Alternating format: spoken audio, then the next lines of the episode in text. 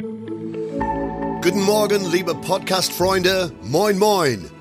Mein Name ist Wayne Morris und ich bin Entertainer, Sänger und Songwriter. Ich bin zurzeit sehr oft mit AIDA in der Welt unterwegs, aber ich freue mich jedes Mal in meine Wahlheimat Hamburg zurückzukommen. Euer Tag fängt ja schon gut an. Ihr seid in die wunderschönen Stadt Hamburg. Und noch dazu hört ihr den Bäcker am Morgen Podcast. Besser geht's nicht. Heute ist der 30. Januar und hier kommt Episode 56. Keep on rockin'. Euer Wayne. Bäcker am Morgen. Alles, was Hamburg bewegt. Der tägliche Podcast vom Abendblatt. Also, das ist gute Laune pur. Danke, Wayne. Das ist der Booster, den wir alle morgens brauchen. Und dann haben wir auch gleich noch eine gute Nachricht für Sie, liebe Podcast-Freunde. Vielleicht erinnern Sie sich noch an die sehr traurige Geschichte von Kater Sonntag, der auf eine besonders fiese Art ausgesetzt wurde. Wie geht es Sonntag? Wie geht es seinem Bruder? Und gibt es einen Verdächtigen, der für diese Tierquälerei verantwortlich ist? Wir haben die passenden Antworten. Außerdem ist gleich unser St. Pauli-Insider Rupert Farbig im Studio. Thema das DFB-Pokal-Viertelfinale heute Abend am Millantor sowie die Frage, wie es um die sich seit Monaten hinschleppende Vertragsverlängerung von Trainer Fabian Hürzeler steht. Aber als erstes brauchen wir eine Leitung zu unserem Polizeireporter, zu André Zandvakili. Denn die Zahl der Spezialeinsätze der Hamburger Polizei hat im letzten Jahr eine Rekordzahl erreicht. Zum Beispiel hatte der Führungsstab der Polizei 31 Einsätze zu bewältigen. Geiselnahmen, Amoklauf, aber natürlich auch normale Events wie angemeldete geplante Großveranstaltungen. André, dann täuscht unser Eindruck nicht, aber in 2023 war in unserer Stadt tatsächlich mehr los als in anderen Jahren. Getäuscht nicht, nee, es war wirklich viel los. Das muss nicht immer negativ sein. Da waren ja auch viele Anlässe bei, die eigentlich positiv waren, so Sportveranstaltungen oder der Besuch von Macron. Aber es waren halt auch drei Ad-Hoc-Lagen dabei, wo es dann in Richtung Kriminalität und Großeinsatz ging. Und wer ist dann besonders gefordert? Von wo wird so ein Großeinsatz koordiniert? Also das ist denn der Führungsstab der Hamburger Polizei, der ist im Polizeipräsidium. Das ist ein Riesenraum mit zig Sitzplätzen. Und da ist dann der Polizeiführer, das ist in der Regel dann der Leiter der Schusspolizei Hamburg oder sein Vertreter, die managen das Ganze und haben dann wahnsinnig viele Zuarbeiter, die aus verschiedenen Fachrichtungen kommen. Und da nimmt man eigentlich auch so immer, das ist immer anders zusammengesetzt. Man muss sich vorstellen, eine Demo braucht man andere Leute als äh, bei einer Sportveranstaltung. Und dementsprechend ist denn dieser Führungsstab besetzt. Wer entscheidet denn überhaupt, ob dieser Führungsstab zusammenkommt? Das entscheidet die Polizei natürlich selbst. Äh, das hängt immer davon ab, wie groß, umfangreich dieser Einsatz ist, wie viel man da koordinieren muss. Und äh, dann wird er eingesetzt, wenn das eine gewisse Größe hat. Also es gibt auch so kleinere Einsätze, die beispielsweise Demonstrationen im Innenstadtbereich, die werden dann vom Leit-PK ausgeführt. Die haben auch einen Führungsstab oder einen kleinen Führungsstab und machen das denn da, wenn es denn richtig groß wird, beispielsweise noch Bundespolizei drin ist oder ganz viele Hundertschaften oder es über eine Region oder ein Bezirk Hamburgs hinausgeht, äh, dann ist oftmals der Führungsstab gefragt. Das waren im letzten Jahr 31 Einsätze für diesen Führungsstab und das ist deutlich mehr gewesen. Verstehe ich das richtig? Das ist deutlich mehr. Also ich habe jetzt nicht alle Zahlen von den Jahren davor drauf, aber man kriegt ja, wenn man so eine Geschichte macht, auch manchmal so einen kleinen Tipp vorher. Und äh, das war schon so, dass man sagte, boah, das war echt ein Jahr, wo echt viel los war. Es waren ja auch ein paar Einsätze, die waren über mehrere Tage da. Ne, Siehe also Flughafen, mal, Geiselnahme. Ja, das war zwei Tage, aber so eine Sportveranstaltung. Äh, das war, glaube ich, vier Tage oder Tag der deutschen Einheit. Da ist man dann auch länger am Machen. Und das heißt also, die haben eigentlich so jeden elften Tag in etwa war der Führungsstab hier im Einsatz. Wie belastend ist denn diese Arbeit? Also wir müssen ja einmal unterscheiden und da will ich noch gar kein Urteil fällen, da bin ich auf deine Meinung gespannt. Das sind die Beamten, die vor Ort im Einsatz sind und dann die Menschen, die Männer und Frauen, die sozusagen in einem Raum zusammensitzen und so kennt man das ja aus dem Fernsehen, auch aus vielen Krimiserien, wo dann koordiniert wird, wo, wo versucht wird, den Faden in der Hand zu halten, zu, zu gucken. Das ist ja trotzdem aber wahrscheinlich auch eine enorme Belastung, die Verantwortung dafür zu tragen, dass der Ablauf von diesen Einsätzen auch tatsächlich tadellos funktioniert. Ja, also das denkt man so, aber in Wirklichkeit sind das schon ziemlich coole Typen, die können das. Und äh, die machen sowas ja auch, das ist deren täglich Brot. So, das sind Polizeiführer, die ja auch nicht am Anfang ihrer Karriere stehen. Jemand, der Leiter der Schutzpolizei ist oder sein Stellvertreter, die sind ja schon wirklich Jahrzehnte dabei und die wissen genau, was sie machen. Und man hat ja auch für jede Situation nochmal, äh, sag ich mal, einen Fachberater dabei, beispielsweise äh, die Justiziare der Polizei, die dann bei Demolagen nochmal Dinge einordnen, die dann nochmal Grundlagen für die Entscheidung sind. Aber ich glaube, gerade ein kühler Kopf und, und ein ruhiges Handeln und ein Überblick ist wahnsinnig wichtig, damit man sowas überhaupt machen kann. Also, dass da irgendwie Hektik und Panik ist, das glaube ich überhaupt nicht. Naja, wenn einer das so richtig gut beurteilen kann, wie es im Innersten der Polizei aussieht, dann bist natürlich du das, André. Eine Sache hat sich im letzten Jahr auf jeden Fall noch geändert. Da ging es um einen ganz bestimmten Tag, der jährlich wiederkehrt. Das ist ein großes Ereignis, eigentlich für Kinder, aber jetzt ist auch der Führungsstab im Einsatz. Und zwar geht es dabei um Halloween. Ja, das stimmt. Das war eine Premiere dieses Jahr. Das hat damit zu tun, dass man natürlich mehrere Brennpunkte in Hamburg hat und dann auch mehrere Einsatzabschnitte. Und dann ist es immer ein bisschen schwierig, wenn jetzt so, äh, sag ich mal, Leute auf gleicher Ebene sich um Einsatzkräfte rangeln. Und wenn man Führungsstab hat, ist das einfach klarer, die bestimmen halt, wer wohin geht. Und dann gibt es da keinen Zeitverzug und deswegen ist das auch eine gute Idee, glaube ich, gewesen, da den Führungsstab einzurichten. Das ist einfach, denn da hat man oben einen drüber, der entscheidet. Und das macht diese Wege dann einfach leichter.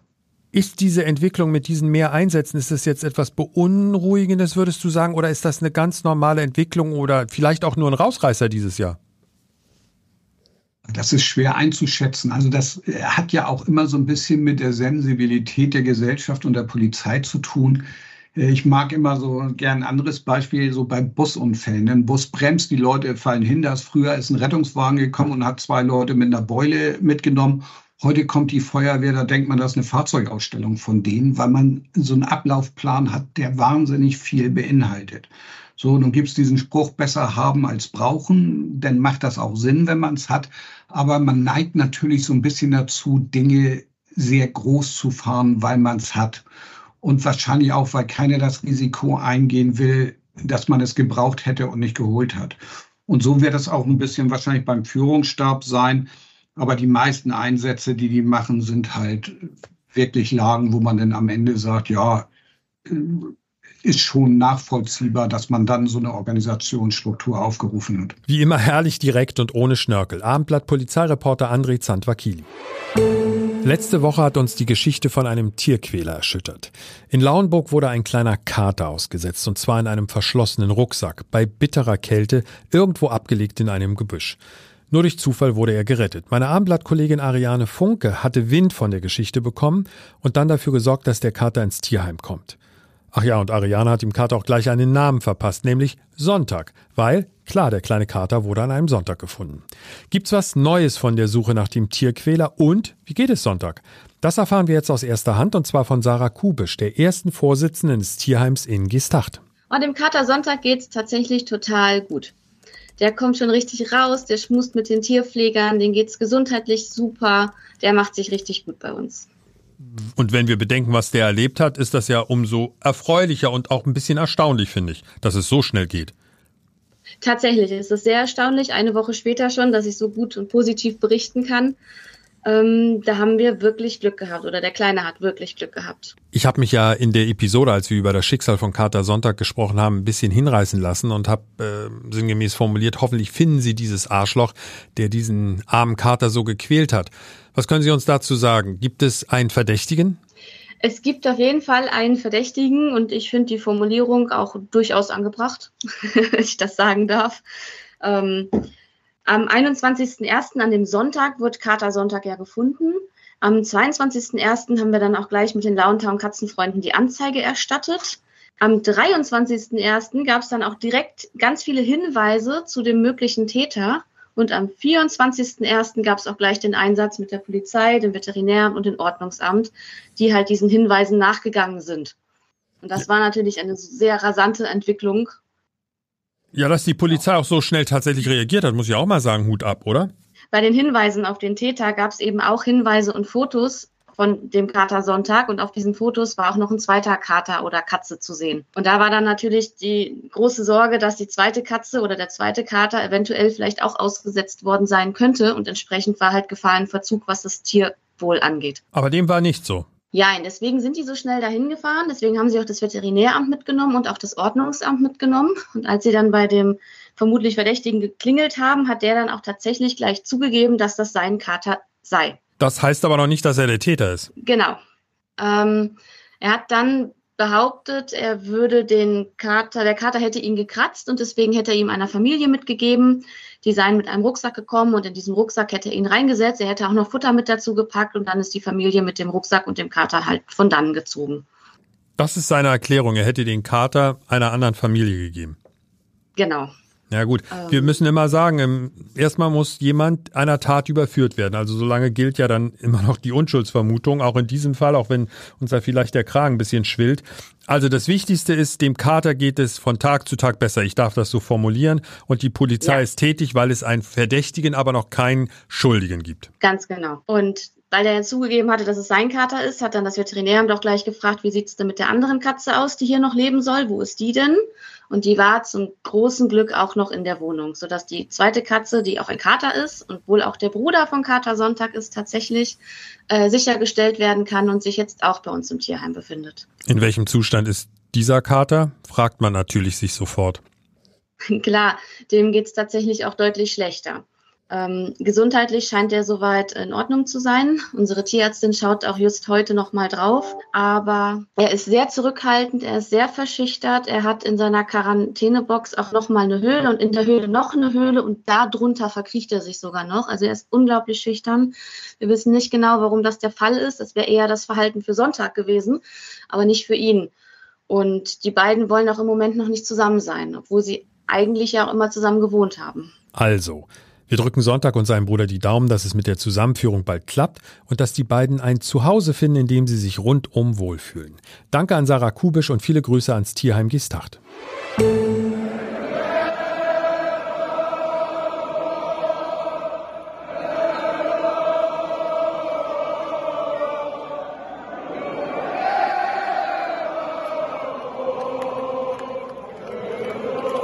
Heute Abend spielt der FC St. Pauli hier in Hamburg am Millantor im DFB-Pokal-Viertelfinale. Um die Stimmung müssen wir uns natürlich keine Gedanken machen. Es wird laut, sehr laut. Nebenbei stellt sich aber die Frage, wie geht es mit dem FC St. Pauli und Trainer Fabian Hürzeler weiter? Klappt es mit der Vertragsverlängerung? Im Abendblatt Podcast Studio ist Rupert Fabig, unser St. Pauli Insider. Zum Ausblick auf das Spiel und zu den Vertragsverhandlungen kommen wir gleich, Rupert. Aber zuerst die Frage. St. Pauli steigt auf. Ja oder nein? Ja. Da ändert sich auch so schnell nichts mehr dran. So, heute Abend geht's ja schon groß weiter und das ist ja lustig, es gibt so eine Art Doublette. Ja, es ist wie ein Rückspiel. St. Pauli hat ja erst am Sonnabend bei Fortuna Düsseldorf gespielt, in der zweiten Bundesliga allerdings. Und jetzt geht's im Viertelfinale weiter, gibt die Wiederauflage, diesmal am Millern-Tor, mit ähnlichen Voraussetzungen, sogar noch besseren für den FC St. Pauli. In Düsseldorf hätte man sagen können, boah, vielleicht ein 50-50-Spiel. Auswärts ohne den gelb gesperrten Trainer Fabian Hürzeler. Aber das hat St. Pauli ganz, ganz, ganz souverän gelöst. Hochverdient gewonnen 2-1 und jetzt Heimspiel nach dieser Glanzleistung am Sonnabend sind die Favoritenrollen schon klar verteilt. DFB-Pokal ist ja immer so der Pokal hat seine eigenen Gesetze und St. Pauli ist ja schon oft früh raus, aber jetzt Viertelfinale, also ich könnte mir vorstellen, dass einige Fans im Stadion, wenn denn St. Pauli heute Abend gewinnt, schon anstimmen, Berlin, Berlin, wir fahren nach Berlin. Oh, oder? ganz sicher, ganz sicher. Also nach Berlin sind sie ja schon mal gefahren vor zwei Jahren im Viertelfinale, da an ja, Union Berlin gescheitert, genau. Aber bei einem Bundesligisten jetzt Heimspiel gegen Zweitligakonkurrenten, das sind andere Voraussetzungen und fast nach Berlin hätten sie es mal 2006 geschafft bei der Bokalserie, als sie dann im Halbfinale an Bayern gescheitert sind. So, also, ich halte fest, du sagst, sie steigen auf. Du bist fest davon überzeugt, dass sie heute Abend äh, im Pokal eine Runde weiterkommen.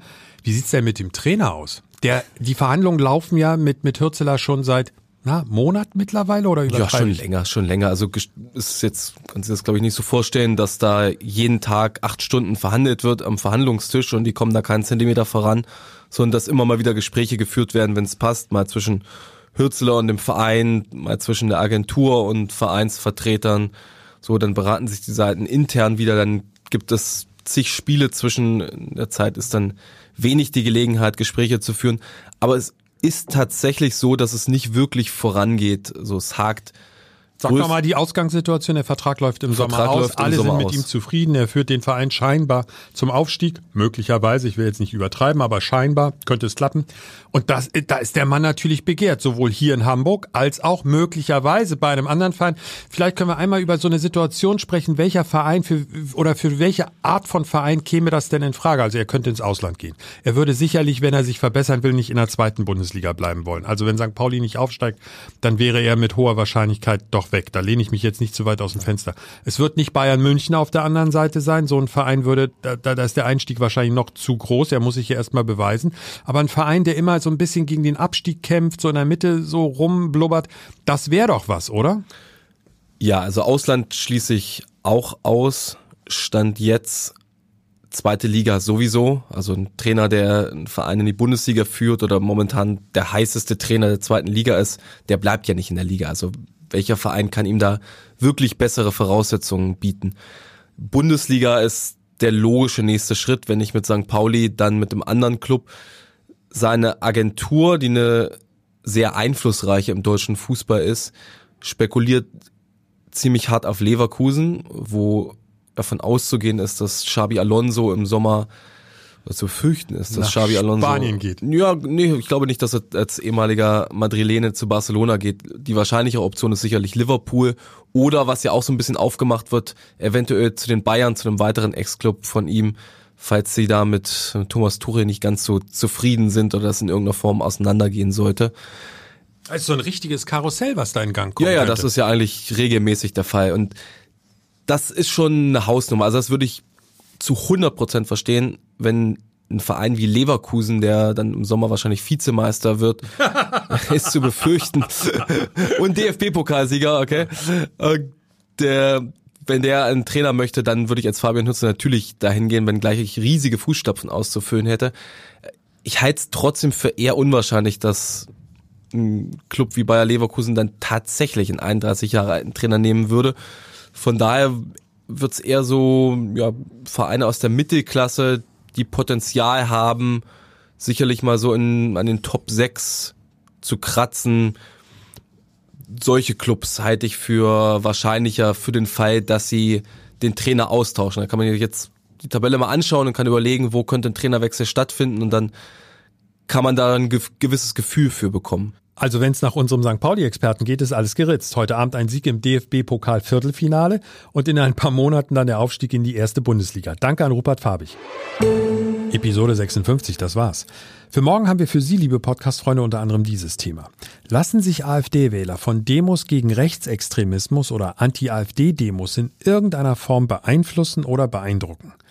Die Frage stellen wir einem Mann hier aus Hamburg, der früher mal selbst bei der AfD war. Danke an alle fürs Zuhören, Abonnieren und Bewerten. Das wissen wir als die Macher von Bäcker am Morgen sehr zu schätzen. Bis morgen und bye bye. Ein Podcast von Funke. Weitere Podcasts vom Hamburger Abendblatt finden Sie in unserer Abendblatt Podcast App und auf abendblatt.de slash podcast.